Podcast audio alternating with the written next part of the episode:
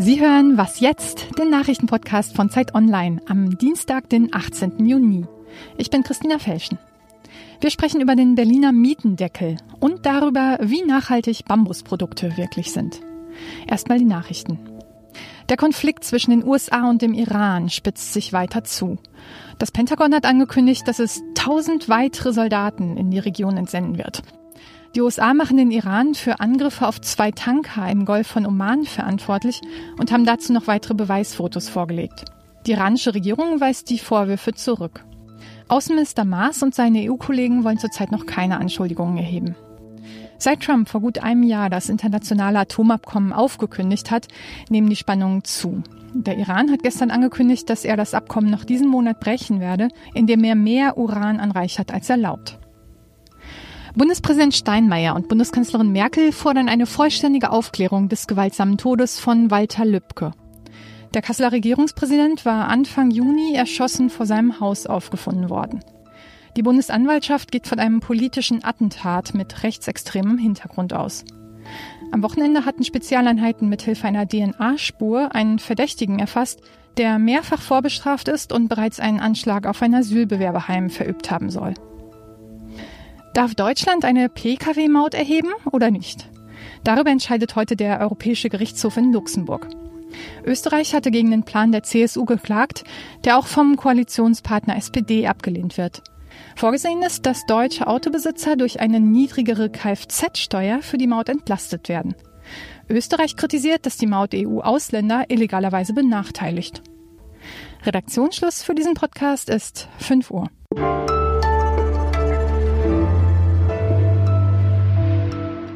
Guten Morgen und herzlich willkommen zu Was jetzt? Mein Name ist Simon Gaul. Wohnen Sie auch zur Miete und vielleicht sogar in einer Großstadt? Dann kennen Sie ja vielleicht auch dieses Gefühl, wenn man mal wieder eine Mieterhöhung aus dem Briefkasten fischt. Vor allem in Großstädten müssen Mieter einen immer größeren Teil ihres Einkommens für die Wohnung aufwenden und die Mietpreisbremse funktioniert bisher auch nur so mäßig. In Berlin entscheidet der rot-rot-grüne Senat deshalb heute über einen ziemlich radikalen Vorschlag. Die Mieten dürften dann erstmal gar nicht mehr erhöht werden. Die Initiatoren nennen ihren Plan den Mietendeckel und bei mir im Studio ist jetzt meine Kollegin Tina Groll. Sie ist aus dem Wirtschaftsressort von Zeit Online und sie hat sich dieses Konzept mal genauer angeguckt. Hallo Tina. Hallo. Was genau verbirgt sich hinter diesem Mietendeckel? Der rot-rot-grüne Senat will ein neues Gesetz machen, das ähm, ab 1. Januar 2020 dann gelten soll, dass es Vermieterinnen und Vermietern quasi verbietet, die Mieten zu erhöhen, und zwar für fünf Jahre. Und vorgesehen ist, ähm, dass es also sozusagen ein Höchstwert für jede Wohnung festgelegt wird, über den hinaus die Miete nicht mehr steigen darf. Wie genau das dann aussehen soll, das ist rechtlich auch noch total unklar, weil es gibt noch keinen Gesetzesentwurf. Abgestimmt wird heute erstmal über ein Eckpunktepapier. Aber wichtig zu wissen ist, wenn das so kommt, dann dürfen die Mieten für fünf Jahre nicht erhöht werden. Ähm, ausgenommen sind allerdings Sozialwohnungen, denn die haben äh, so eine Preisbindung äh, natürlich. Und ausgenommen davon sind auch Neubauten. Und ist das rechtlich denn überhaupt machbar? Also kann man wirklich den Vermietern vorschreiben, ihr dürft nicht mehr erhöhen? Das ist so die Frage. Es gibt jetzt ganz viele Juristinnen und Juristen, die sagen, das geht überhaupt nicht und das wird vom Bundesverfassungsgericht am Ende landen. Dann ist es tatsächlich so ein bisschen uneindeutig, ähm, wie weit der Berliner Senat da eigentlich ähm, tatsächlich rechtlich Vorschriften machen darf. Denn zwar sind da zwei Rechtsgebiete betroffen. Einmal das Mietrecht, das eigentlich im bürgerlichen Gesetzbuch steht. Und das darf eigentlich nur der Bund regeln. Und dann gibt es allerdings noch ähm, den, das Wohnungswesen. Für das sind tatsächlich die Länder zuständig. Und Berlin sagt natürlich, ja, das bezieht sich hier ja auf das Wohnungswesen, deswegen können wir das machen. Aber eigentlich regelt das Wohnungswesen nur öffentlich-rechtliche Rechtsbeziehungen. Und die Frage, unter welchen Kriterien jetzt und unter welchen Bedingungen so eine Vermietung zwischen einem Vermieter und dem Mieter ähm, stattfindet, das ist eigentlich tatsächlich Mietrecht und BGB. Der zweite Hauptkritikpunkt ist, dass ein Mietendeckel tatsächlich auch ein starker Eingriff ins Eigentumsrecht ist. Und da sagt ja nicht nur die FDP, die ja sich immer ähm, darauf bezieht, auch die Union zum Beispiel und natürlich auch äh, Vermieterbündnisse und Interessensvereinigungen, das geht überhaupt nicht. Das ist ein ganz starker Eingriff ins, ins Eigentumsrecht und das ist mit der Verfassung nicht zu machen.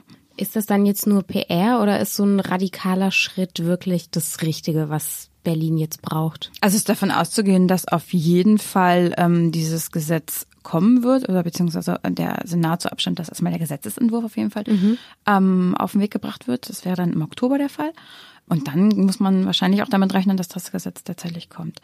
Auf dem Berliner Mietmarkt, der hat einige Besonderheiten. Ist das tatsächlich ein Mittel zur Wahl? Ob das jetzt das beste Mittel ist, darüber lässt sich sicherlich vortrefflich streiten. Aber wichtig ist zu wissen, in Berlin wohnen 85 Prozent aller Menschen in Mietwohnungen. Und das ist schon ein Unterschied zu Gesamtdeutschland. Und in Berlin sind die Mieten einfach ganz, ganz, ganz enorm gestiegen in den letzten Jahren. Und ähm, deswegen hat jetzt Rot-Rot-Grün gesagt, okay, wir müssen daran, wir müssen jetzt zu einem drastischen Mittel greifen. Ähm, und dann wird man sehen, ob das was bringt. Danke, Tina.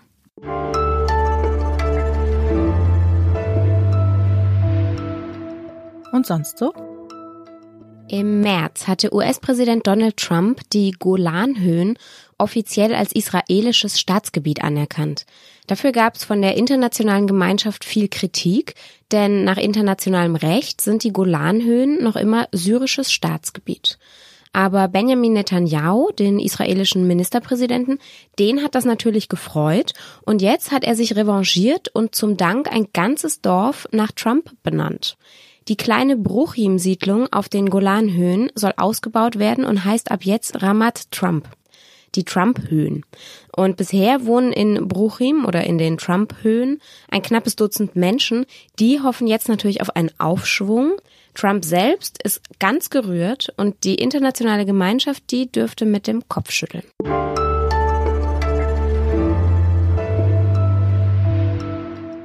Wir haben hier im Podcast ja immer mal wieder über Plastikmüll gesprochen und auch über den Wegwerfkaffeebecher.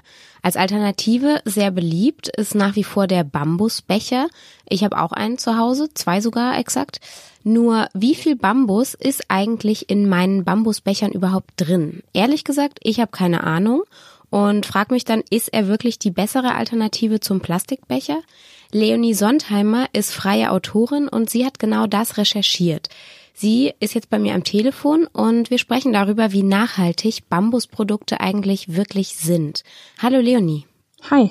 Wieso ist Bambus denn eigentlich so beliebt als Ersatzstoff neuerdings? Ja, also Bambus hat erstmal ein total grünes Image und warum das so ist, das habe ich mich auch gefragt. Ähm, ich glaube, das liegt zum Teil einfach daran, dass es ein Naturstoff ist aber mittlerweile hat es sich auch durch die Werbung und das Marketing, was wir so erleben, manifestiert. Also zum Beispiel im Entspannungsraum, im Saunabereich steht ja auch Bambus und wir erleben Bambus einfach immer in diesen Kontexten ähm, des grünen, gemütlichen, naturnahen. Und wenn auf meinem Kaffeebecher zum Beispiel jetzt Bambus draufsteht oder sogar auf meinen Socken und auf meiner Zahnbürste, was weiß ich, wie viel Bambus ist denn da dann wirklich überhaupt drin? Ja, das kommt drauf an. Man sollte da auf jeden Fall ähm, aufmerksam sein, denn gerade zum Beispiel bei den Bechern ist es so, dass da nicht nur Bambus drin ist, sondern meistens nur so zu 50 Prozent. Die Becher könnten sonst gar nicht die Stabilität und Form haben, wenn da nicht noch andere Stoffe mit drin wären. Ähm, und bei Socken ist es ähnlich, da ist meistens noch Baumwolle mit drin zumal dort auch die Bambusfasern nicht als Ganzes verarbeitet werden, sondern aus den Bambusfasern wird erstmal Viskose gemacht, die dann sozusagen der Stoff ist. Ähm, und das ist ein aufwendiges chemikalisches Verfahren, bei dem auch eine Reihe schädlicher Zwischenprodukte entstehen. Okay, und aber jetzt beim Becher zum Beispiel, also wenn du sagst, äh, einen reinen Bambusbecher gibt's eigentlich gar nicht oder ist nicht möglich in der Form, ist denn dann so ein Mehrweg-Kaffeebecher, also außer dass er jetzt keinen Müll produziert oder nicht so viel, aber ist der denn dann überhaupt die nachhaltige Lösung? Also wenn es zum Beispiel jetzt um die CO2-Bilanz geht, ähm, dann ist da auch immer die Frage, wo der ähm, produziert wird und wie dann der Transportweg ist. Also beim, bei Bambusprodukten ist sozusagen der größte CO2-Ausstoß eigentlich der Transport nach Deutschland oder Europa. Wenn aber dieser Transport jetzt nicht größer ist als bei einem Plastikbecher, der auch aus China zum Beispiel importiert wird, dann kann man schon sagen, dass die CO2-Bilanz von einem Bambusprodukt auf jeden Fall besser ist. Ähm, gesundheitlich muss man sich dann auch anschauen, welche Stoffe noch beigemischt werden. In den Bambusbechern sind teilweise auch gesundheitsschädliche Stoffe Ähm, deswegen sollte man Bambusbecher nicht in die Mikrowelle tun oder auch keine kochenden Flüssigkeiten einfüllen. Und dann habe ich mit einem Recycling-Experten gesprochen und der hat mir auch erzählt, dass das teilweise super kompliziert ist, ähm, Produkte, wo Bambus enthalten ist, zu recyceln, also komplizierter als ähm, Produkte, die aus reinem Plastik bestehen. Ähm, grundsätzlich sind natürlich Naturstoffe erstmal ähm, umweltfreundlicher als Plastik. Also nochmal so ganz grundsätzlich, kaufe ich lieber den Bambusbecher oder den Plastikbecher? Hm, Ich würde sagen, den Bambusbecher, aber man sollte sich bewusst sein, dass das eben nicht 100% Bambus sind. Na gut. Also die, die Lösung sollte sein, dass Hersteller das ähm, nicht sozusagen vorgaukeln, sondern da klar kommunizieren, wie viel Bambus enthalten ist und was sonst noch drin ist. Danke, Leonie. Jo, gerne. Das war was jetzt für heute schon wieder. Eine neue Folge gibt's morgen, dann übernimmt hier wieder mein Kollege Ole Pflüger und bis dahin machen Sie's gut und schreiben Sie uns gerne eine E-Mail an wasjetzt@zeit.de. Tschüss.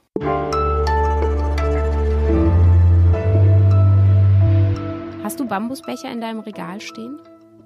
Nee, ich habe nur Becher aus Porzellan, aber ich hatte letztens ähm, in der befreundeten WG einen Bambusbecher benutzt und mich dann an meine Recherche erinnert und hatte ein bisschen Bedenken, da heißes Wasser reinzufüllen.